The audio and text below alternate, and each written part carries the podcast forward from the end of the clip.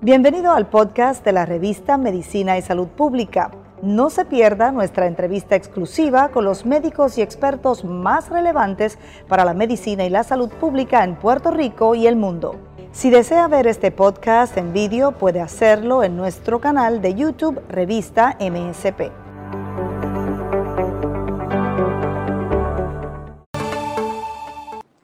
¿Qué tal? Saludos a toda la comunidad de la revista Medicina y Salud Pública. Soy Grenda Rivera.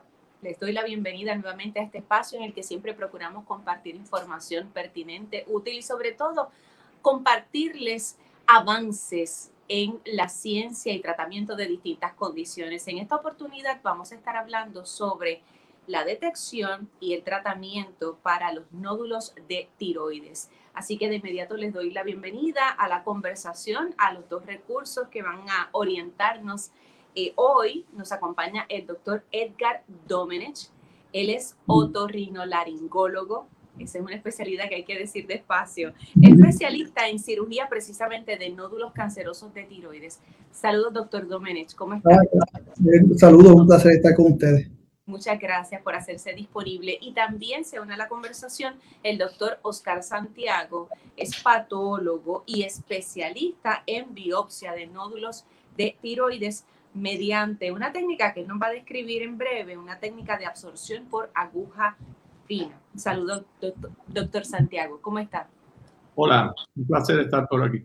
Gracias, gracias por estar disponibles ambos. Eh, me parece que, bueno, comenzar por, por lo básico. ¿Qué indicadores sugieren que podemos tener nódulos en esta glándula tan importante en el cuerpo? los nódulos de tiroides tenemos que diferenciarlos. Tenemos dos tipos de nódulos de tiroides, uno que es completamente benigno y el otro que tiene es maligno o tiene una, una, potencialidad de convertirse en maligno en, un futuro. Eh, usualmente los nódulos de tiroides los detectamos de dos formas. Uno es por un hallazgo físico, donde se nota que al examinar o, o ver al paciente, uno nota que en el área de la tiroides, que es esta área aquí abajito, vemos un abultamiento y cuando lo palpamos, pues el paciente o la paciente tiene una masa o varias masas, en ya sea en el lóbulo derecho en el lóbulo izquierdo o en la parte media de la tiroides. La otra forma de, detectar nódulos de tiroides es haciéndole un sonograma de tiroides. Y de esa manera no solamente podemos saber el número de, de nódulos que puede tener la persona, sino también el tamaño y las características que nos pueden sugerir que sea una lesión benigna o no. Supongo que antes de llegar a ese punto, esa persona comienza a experimentar unos cambios en, en su cuerpo. No necesariamente. Uno puede tener una tiroides funcionando completamente normal y tener nódulos de tiroides. Eh, usualmente los hallazgos es un hallazgo incidental en la mayoría de los casos. Pero mucha gente me dice, doctor, pero tengo un nódulo con cáncer y siempre la sangre ha salido bien. uno puede tener un funcionamiento completamente normal de la tiroides y tener nódulos en la tiroides, ya sean benignos o malignos. Sí, es importante. sí, doctor Santiago. Quería añadir que son relativamente comunes en, personas que son asintomáticos. Eh, hasta 8, 10% en algunos estudios en Estados Unidos determinan que pacientes que no saben que tienen nódulos de tiroides podrían tener nódulos de tiroides. Y muchas veces, como dijo el doctor Domenech, son hallazgos incidentales donde le hicieron una placa de pecho o tuvo un accidente y le hicieron una placa de cuello y ahí entonces es que se viene a ver que tienen nódulos de tiroides sin tener ningún tipo de síntoma, ya sea por sangre y o por examinación física. Ah, incluso por sangre. A veces pueden, pueden esos laboratorios arrojar que no hay una anomalía o una irregularidad. Correcto. Un funcionamiento completamente normal de tiroides, lo que medimos en, en su mayoría, la forma regular, es el TSH, que mide el funcionamiento. Y si el TSH puede, el TSH puede estar elevado o, o al contrario, muy bajito y no tener ningún nódulo de la tiroides. O puede estar completamente normal y tener una tiroides forrada de nódulos, que eso puede ocurrir. Usualmente, en su mayoría, sí, un 90% de los nódulos de tiroides, a veces depende de la literatura que uno lea, son, son negativos para malignidad, uh gran mayoría. Pero pues sí está la incidencia de cáncer de tiroides que siempre hay que estar bien pendiente de eso. Y, y es mucho más común en mujer, mucho más común en mujer, que es algo importante de recalcar. Eh, no necesariamente, no quiere decir que no den en hombres, pero sí en la mujer la condición de tiroides y nódulos de tiroides en general mucho más frecuente. Sí. Eh, para hablar un poquito más de eso, lo que dice el doctor Santiago, por ejemplo, en, en promedio, en Estados Unidos, el año pasado se diagnosticaron aproximadamente 33 mil mujeres con cáncer de tiroides, mientras que los hombres quizás fueron 12 mil, 13 mil. Eh, y uno ve la disparidad, ¿verdad? La mayoría de las personas que, que tienden a padecer de nódulos cancerosos de tiroides son mujeres. Aquí quería preguntarle, entonces, eh, bueno, ambos, eh, ¿cómo, ¿cómo, cuándo se determina que se debe realizar una biopsia? Sí, este, esto es bien importante una cosa clave en, la evaluación de nódulo de tiroides es la biopsia por FNA. Y eso el doctor Santiago le va a hablar un poquito más de detalle, que es especialista en eso. Pero usualmente lo determina no solamente la característica este, eh, sonográfica que puede tener el nódulo, las clasificaciones, si es más ancho, más ancho que alto, eh, si tiene eh, eh, irregulares, pero sino también el tamaño. Ahora mismo, pues, las, las guías se han redefinido a nivel de sonografía para determinar qué nódulos requieren eh, biopsia no. Y casi todos están basados mayormente en el tamaño de ese nódulo. Pero de igual manera vale la pena recalcar que uno puede tener un nódulo de 0.5 milímetros y salir canceroso, al igual que uno puede tener un nódulo de 3 o 4 centímetros y salir completamente de Santiago. Es correcto. Algunas de otras características que pueden ser sonográficas importantes para determinar si el nódulo debe ser biopsiado son microcalcificaciones y también incremento en la vascularidad dentro del nódulo. Eh, el sonograma y otras este, eh, eh, evaluaciones radiológicas no, no son determinantes para saber de qué está compuesto el nódulo del tiroides y o si, es maligno o benigno. El, procedimiento más efectivo, eh, mínimamente invasivo para determinar la, la composición del nódulo es la aspiración de aguja fina guiada por sonograma. Un procedimiento eh, muy efectivo que tiene hasta 95% de efectividad para determinar la composición. Qué bien, yo creo que comienzo a plantear esto, este doctor Santiago, si nos puede guiar eh, en el proceso, eh, cómo es que se realiza. Sí, cuando una persona tiene nódulos de tiroides, el clínico determina con los hallazgos físicos, sonográficos eh, eh, serológico, si es determinante hacerle una biopsia de aguja fina. Eh, la aspiración de aguja fina, una vez lo, recibimos el paciente, lo orientamos sobre el procedimiento y comenzamos haciendo un sonograma. Ese sonograma nos va a determinar qué nódulo hay que biopsiar, corroborar eh, los hallazgos con el nódulo, con el sonograma anterior y una vez eh, determinamos cuál es el nódulo y o los nódulos que van a ser biopsiados por las características sonográficas el tamaño, entre otras cosas, aplicamos un poco de alcohol y con una aguja bien fina vamos directamente viendo la aguja entrando en el, en el nódulo. Es importante el sonograma porque se hace a la misma vez de que estamos haciendo la biopsia, viendo la aguja entrando al nódulo. Hacemos un pequeño movimiento y aspiramos una célula un tejido del nódulo que entonces después se va a ver por el microscopio. Lo, lo, maravilloso de esto, según lo percibo, es que no se hace a ciegas, sino que se está monitoreando, observando eh, exactamente lo que se está haciendo, hasta dónde llega esa aguja y qué es lo que se está aspirando. Sí, décadas atrás se hacía palpando, pero no era determinante y la mayoría de los nódulos entonces no eran diagnósticos. Eh, sí, y ahora vemos exactamente el nódulo eh, con la aguja adentro y determinando entonces si hay suficiente material para hacer un diagnóstico confiable. Eh, es importante saber que, recalcar que el, el, el, procedimiento de aspiración de aguja fina guiada por sonograma es muy efectivo, con 95% de precisión, para determinar el diagnóstico y es algo mínimamente invasivo que prácticamente no tiene efectos secundarios y la mayoría de ellos son un poco de molestia en el área y o eh, eh, algún hematoma en el área como cuando sacan sangre y se parecen algo eh, a la flebotomía o cuando se hace una, una aspiración para una muestra de sangre para el laboratorio.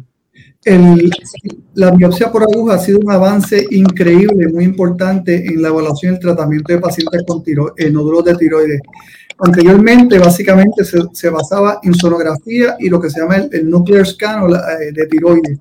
Y se trabajaba a base de apariencias y por ciento. Y de eso se empezó a ver mucho, por ejemplo, el, el cáncer papilar de tiroides, que es el más común, tiene una, mucho, en su gran mayoría un comportamiento bastante benigno en, cuestión de su agresividad.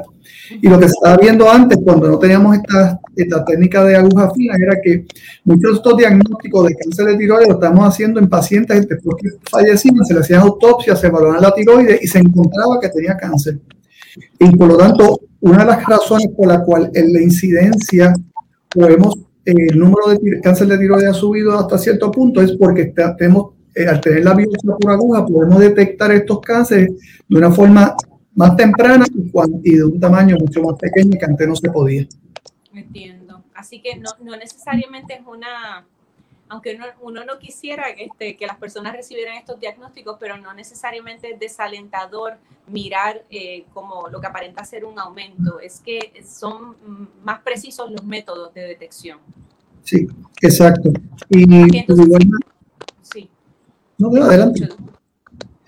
No, pero de igual manera, este, cuando hablamos de, ¿verdad? de, de, de cánceres de tiroides, por ejemplo, el cáncer papilar, que es el más común, es un cáncer que si está todo bien localizado, se cura casi un 100%, y si está localizado y tiene un nodulito linfático positivo, 98%.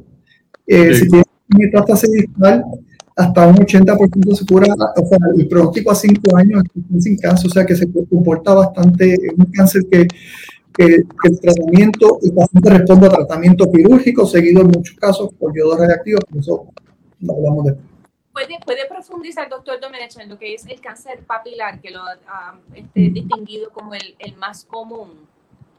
Eh, ¿Cuáles son sus particularidades? El cáncer papilar de tiroides es el más común, ocurre en más del 80% de los casos. Es un cáncer que durante los años hemos, eh, lo hemos estudiado y hemos aprendido de que pues, de sus características que no son tan agresivas como inicialmente se sospechaban. Anteriormente, por ejemplo, uno eh, estaba, la tiroides como una mariposa con dos alitas y el cuerpito en medio. Y uno veía pues un módulito de 0.5 milímetros en un lado positivo y automáticamente antes se sacaba la tiroides completa, ya no. Ya ahora mismo, por ejemplo, si el nódulo es menos de 4 centímetros, por la guía de la, American, de la Americana de Tiroides, solamente hay que sacar un solo lado. La cirugía de tiroides se compone de o remover la tiroides completa o sacar un lado y dejar el otro. Pero el cáncer papilar es más común este, y tiene unas características bien buenas en cuestiones de, tratamiento y cura. Y como le dije, más del 98%, a veces algunas literaturas son 100% se curan en cáncer que están completamente aislados de la tiroides. Doctor Santiago, si Bueno, eh, como en todo tipo de, de tumores, eh, ya sea maligno o benigno, lo más importante es la detección temprana. Eh, eso es clave eh, en tiroides, porque son muy amenos, la mayoría de ellos, a, tratamiento.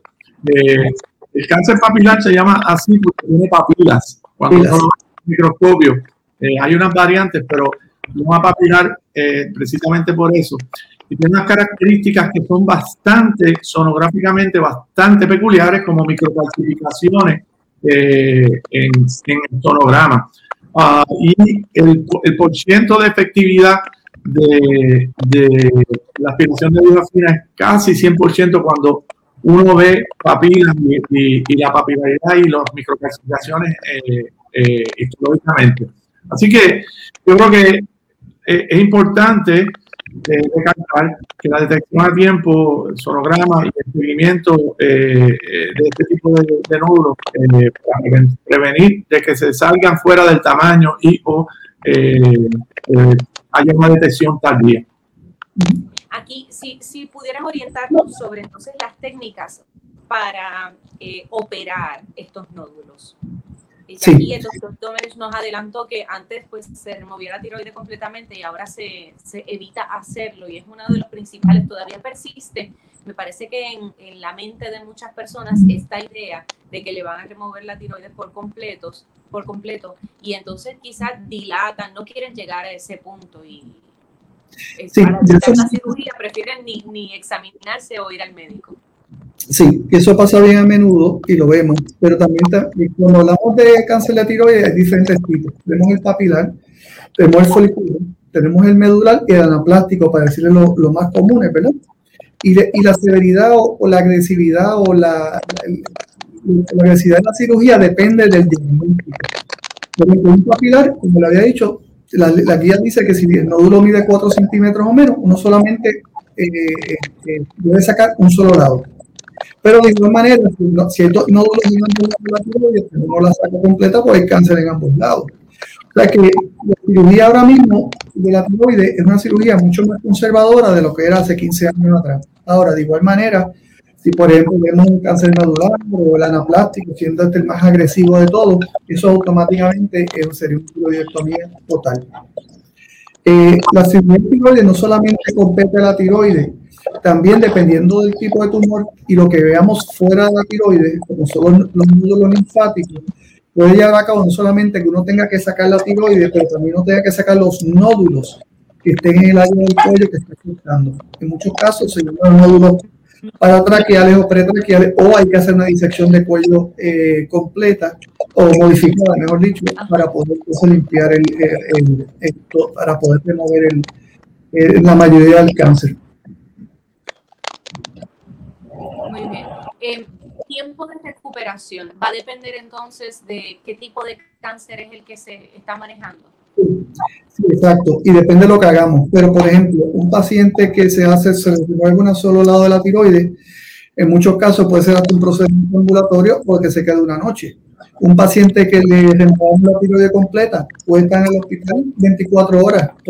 Después de cuando uno remueve la tiroides completa, hay que utilizar el cálculo porque hay una glándula que se llama la tiroides, que hay dos en cada lado, que se pueden afectar durante el procedimiento y el paciente puede desarrollar una hipocalcemia o una baja en calcio de forma temporera o permanente. Usualmente es algo temporero que se resuelve el sol.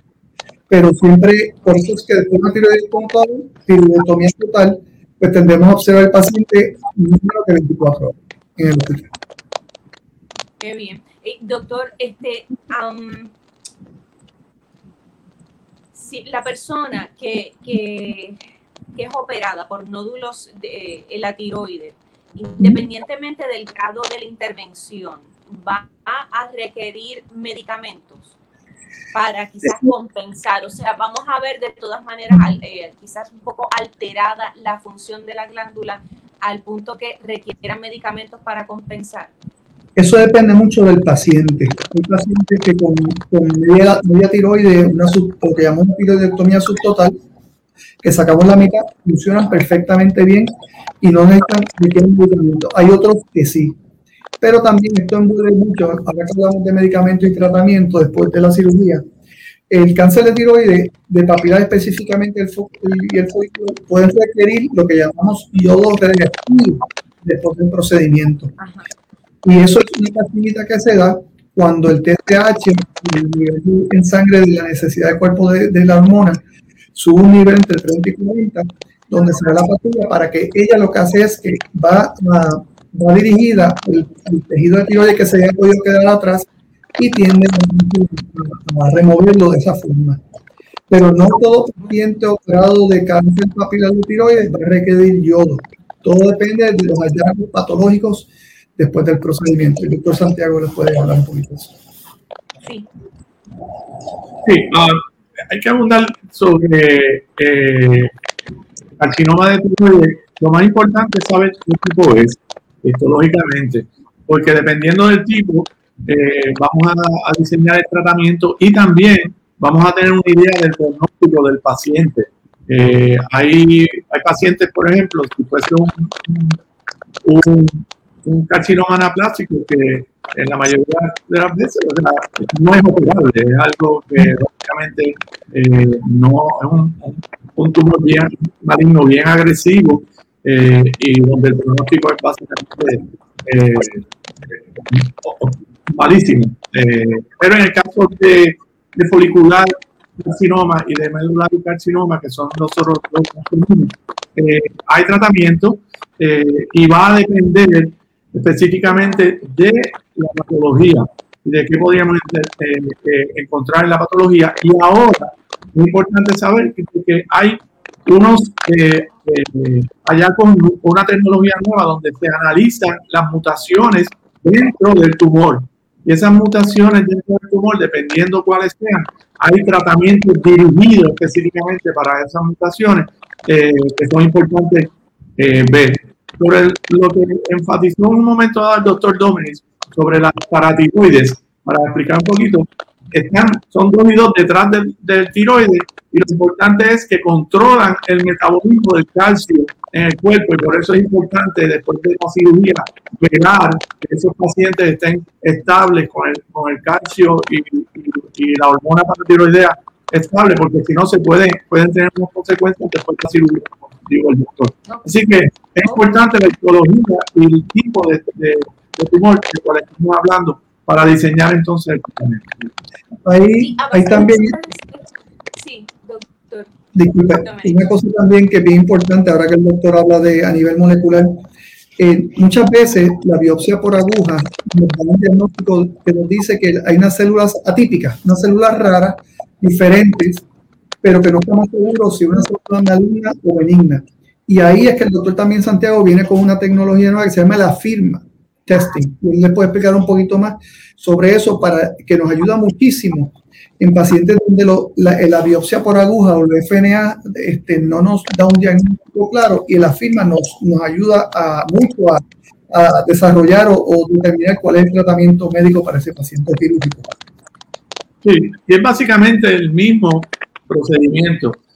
Hace, cuando hacemos la aspiración de aguja fina, nosotros eh, aspiramos células de la glándula tiroidea y las analizamos viéndolas por el microscopio. En la mayoría de los casos, eh, se puede determinar, viendo las características de las células en el microscopio, si son malignas o si son benignas, con una certeza bien alta, un nivel de certeza bien alta. Pero por el hecho de que no se saca todo el nódulo, ni la mayoría del nódulo, sino que se toma una pequeña muestra, una muestra microscópica del nódulo, a veces hay un porcentaje bien bajo de los de los de las nódulos de tiroides donde viendo las células por el microscopio no se puede determinar con certeza si son, van a ser malignos o benignos y son un, de, indeterminados. Eso, esa son nódulos indeterminados ahora se puede hacer un análisis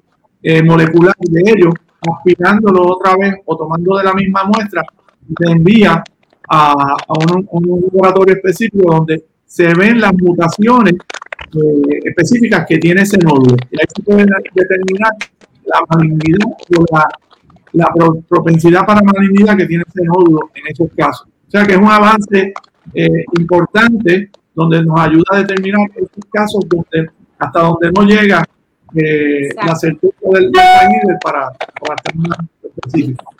Eh, suena fascinante. Entonces dijo que para hacer este otro tipo de prueba más precisa, eh, no, esto no requiere otra biopsia, sino de la misma muestra que se extrae. Se podría tomar de la misma muestra de lo que haya sobrado. A veces, si no hay suficiente, necesita el paciente otra vez, pero sería lo, lo mismo. A eso, a este tipo de, de, de diagnóstico, y tratamiento molecular específico es que se está moviendo la, medicina. Ahora con los avances genéticos eh, y de biotecnología, eso es lo que estamos moviendo. Claro.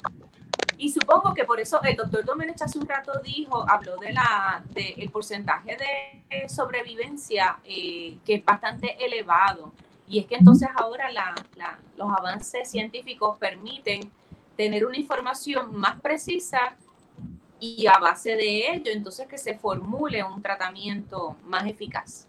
Sí, más precisa y más temprana, porque podemos tenerlo, ah, mientras que antes no teníamos esa información, Muchas veces los cánceres, el, tratamiento se dilataba porque no había de ellos.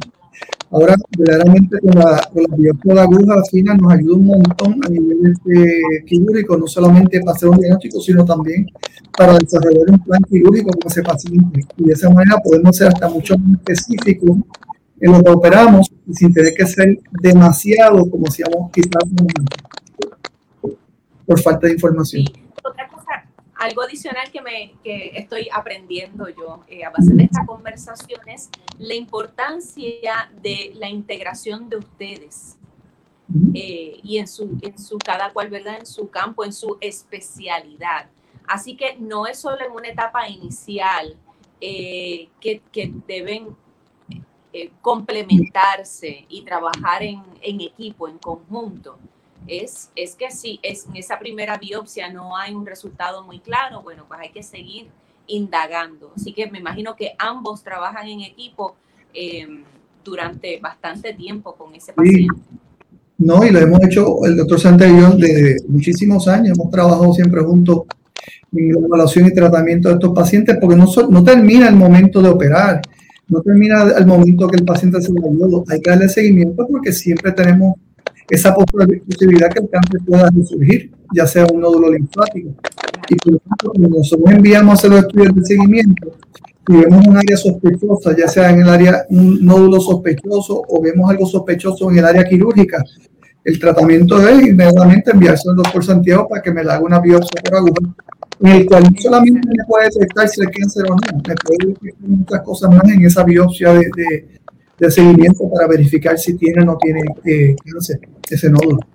Sí, el, el, la, la correlación clínico-patológica y radiológica en el tratamiento y el diagnóstico de los pacientes es clave. La integración de los servicios de medicina eh, de distintas áreas es lo que nos logra de que el paciente reciba un tratamiento, diagnóstico y, y, quirúrgico y seguimiento integrado. Eh, nosotros en constante comunicación antes, durante y después del tratamiento para, para lograr lo que tenemos, este, una, una, una resolución y, y, y, el bienestar del paciente, eventualmente, porque es un paciente que va a estar en un momento recibiendo un tratamiento importante, eh, pero lo importante es que lograr la remisión del, cáncer en este caso. Una cosa que no hemos mencionado bien importante en el tratamiento eh, multidisciplinario, como estamos hablando, es también la integración, que es parte clave también del equipo del endocrinólogo o el endocrinólogo, porque los tres trabajamos en conjunto por el bienestar del paciente. Luego, en caso de una cirugía para remover este nódulos, eh, ¿cuánto tiempo después debe esa persona hacerse tal vez otro sonograma, eh, otra evaluación para ¿verdad? monitorear que no resurja? Sí, todo depende ¿verdad? De, de las características del nódulo, si es benigno o maligno. Y el seguimiento del paciente con nódulos de tiroides benigno puede ser con sonografía cada seis meses a un año dependiendo de las guías establecidas basadas en el tamaño y las características del nódulo de tiroides. Sí, y es importante eh, decir que la, la, inmensa mayoría, la inmensa mayoría de los nódulos de tiroides son benignos. Eh, cosas como inflamación, eh, hiperplasia, eh, condiciones de tiroides, quiste, tumores benignos, que son las mayores causas de, de, los nódulos de tiroides. En Puerto Rico, que hay una incidencia bien alta de, de enfermedades de tiroides, eh, específicamente eh, una incidencia bien alta de tiroiditis eh, de Hashimoto, que es la causa más común de, de, hipotiroidismo en este hemisferio. Es bien común en Puerto Rico el hipotiroidismo, especialmente en mujeres. Eh, y a esos eh, nódulos benignos se le tiene que seguir dando eh, seguimiento porque podrían salir más y o podría crecer o cambiar de forma eh, el nódulo, así que se le tiene que dar un seguimiento una vez tenga eh, nódulos de tiroides. La mayoría son benignos, así que tiene que seguir dándole seguimiento. No es que se acaba ahí eh, el tratamiento y el diagnóstico. Y depende, que la mayoría son benignos, porque de esa manera muchas personas entonces se sienten como que, más en la confianza de, ah, pues está bien, pues me voy a examinar y, me voy a monitorear. y, por ejemplo, el cáncer de tiroides, no sé si lo mencioné anteriormente, eh, por ejemplo, es el quinto cáncer más común en la mujer. Este, eh, pero, ¿no? Sí, que me parece que lo había mencionado. Ah, perdón. Y, para, por ejemplo, y con toda la incidencia de cáncer, por ejemplo, de, de 40 a 45 mil casos anuales nuevos de cáncer, la incidencia de muerte es aproximadamente 2.000, de, de 40 mil casos, 2.000 personas fallecen de cáncer. O sea que vemos que no es un cáncer, eh, dependiendo del tipo de cáncer que no es agresivo y como dice el doctor Santos, en su gran mayoría, más de un 90% son nódulos, son benignos, no son más. Sí. Muy bien. Eh, comenzamos, comenzamos este diálogo estableciendo, ustedes estaban explicando que en muchas, puede haber eh, muchas personas eh, con nódulos en tiroides asintomáticas. ¿Cuál es entonces su recomendación a la población general para, verdad, uno, uno como, como paciente, como ciudadano, pues hacer su parte y pues poder detectar, en caso de detectarlo a tiempo? Seguro. Este, el cáncer de tiroides el, del papilar, yo lo he visto y lo he operado en todas edades, desde niños de, de 12 años hasta adultos de 80, 90 años, el espectro grande, pero en su gran mayoría se ve en, entre, edades de 35, 40 años, 65. Por lo tanto, yo siempre recomiendo que a esos 35, 40 años, que toda persona se haga por lo menos un subgrama de tiroides inicial para, para ver sus características de tiroides si, si tiene un nódulo, pues se le da seguimiento. Si no tiene nódulo ninguno, pues eh, quizás en dos años, tres, en dos años se repite el sonograma. Esas son mis recomendaciones usualmente. Algo, algo que, que, yo podría añadir es que los nódulos de tiroides y el cáncer de tiroides y las condiciones de tiroides son fuertemente eh, eh, genéticamente correlacionan. Familiares, si, si, tienen si tienen un familiar que tuvo nódulos de tiroides o tiene nódulos de tiroides o tuvo cáncer de tiroides, condiciones de tiroides, debería chequearse con un programa y con eh, eh, evaluaciones este, porque es bien común que las condiciones de tiroides, como nódulos de tiroides, cáncer de tiroides, eh, tengan un factor genético bien, bien fuerte, especialmente en mujeres. Muchas veces yo he tenido, y, el doctor también, que yo he tenido a la madre y a la hija.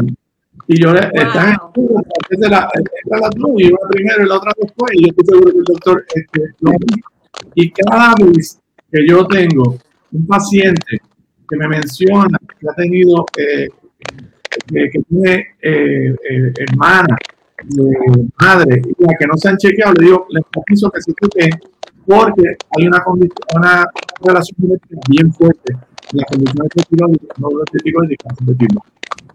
Una cosa tenemos un gran punto de partida dentro de esas recomendaciones. Doctor Domenech, ¿iba a añadir algo? Sí, sí, añadiendo a que el doctor Santiago dice, una de las cosas que muchos pacientes me preocupa, doctor, yo tengo el cáncer, doctor, que hay algo que yo hacer distinto. Y como dice el doctor Santiago, gran, gran, eh, gran factor es la parte hereditaria también se está viendo se ven pacientes que han estado expuestos o están expuestos a radioterapia, radiación, ya sea pacientes que en algún momento tuvieron algún tipo de linfoma de, cuando eran jóvenes y se trataron con radioterapia, esos son, también son de alta incidencia. Eh, nosotros pues no vemos mucho en nuestra área, pero en áreas donde el, el, consumo de yodo es bien bajito, también hay una incidencia alta de tiroides. Aquí, le echamos sal a todos, esa parte no, no tenemos problema con eso. Este, pero el factor hereditario, el factor de exposición a la radioterapia, hay ciertos factores genéticos eh, de ciertas condiciones, como se llama el síndrome de Men y otras cosas que pueden también llevar a la persona a tener esa incidencia de cáncer. Importante, además del género, ¿hay algún rango de edad eh, más vulnerable? Sí, este, la mayoría de los cánceres de tiroides lo estamos viendo entre los 35 y 65 años aproximadamente. Ah. O sea que eh, en, el, en, esa área de 40 y 40, 55 es donde vemos mayor y usualmente mujeres. Sí, De igual manera, cuando vemos el hombre con cáncer de tiroides papilar, cuando estoy hablando más bien papilar, vemos a, muchos casos vemos que la agresividad del hombre tiene a ser no es cuando el hombre le da. Sí. Algo, que es curioso y a veces los pacientes vienen un poquito ansiosos porque me dicen, doctor, tengo muchos nódulos, eso es malo. No necesariamente. Cuando es un solo nódulo de tiroides que tiene unas características sospechosas, hay mucho más probabilidad de que un nódulo solo sea maligno versus muchos nódulos. No quiere decir que si tienes muchos nódulos no tengas no tenga la probabilidad, alguna probabilidad de tener eh, uno de ellos maligno.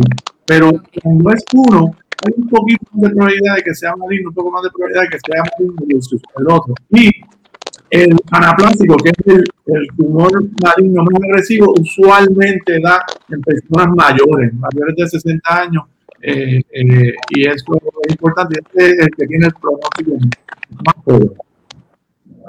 Entiendo. Bueno, pero ustedes nos han equipado con tanta información eh, tan útil que, y a la vez me parece que eh, contribuye a que uno maneje esta situación o enfrente esta situación de forma responsable, pero en calma, sin temor, porque si hay una detección temprana, ese tratamiento o esa cirugía puede ser muy exitosa y se puede superar los nódulos en tiroides en caso de que fueran cancerosos, pues se pueden superar de inmediato. Así que les quiero agradecer este, hasta yo he aprendido muchísimo de, de, la conversación con ustedes, doctor Edgar Domenech y el doctor Oscar Santiago, otorrinolaringólogo el primero, patólogo el segundo, que se especializa en este tema de nódulos en tiroides.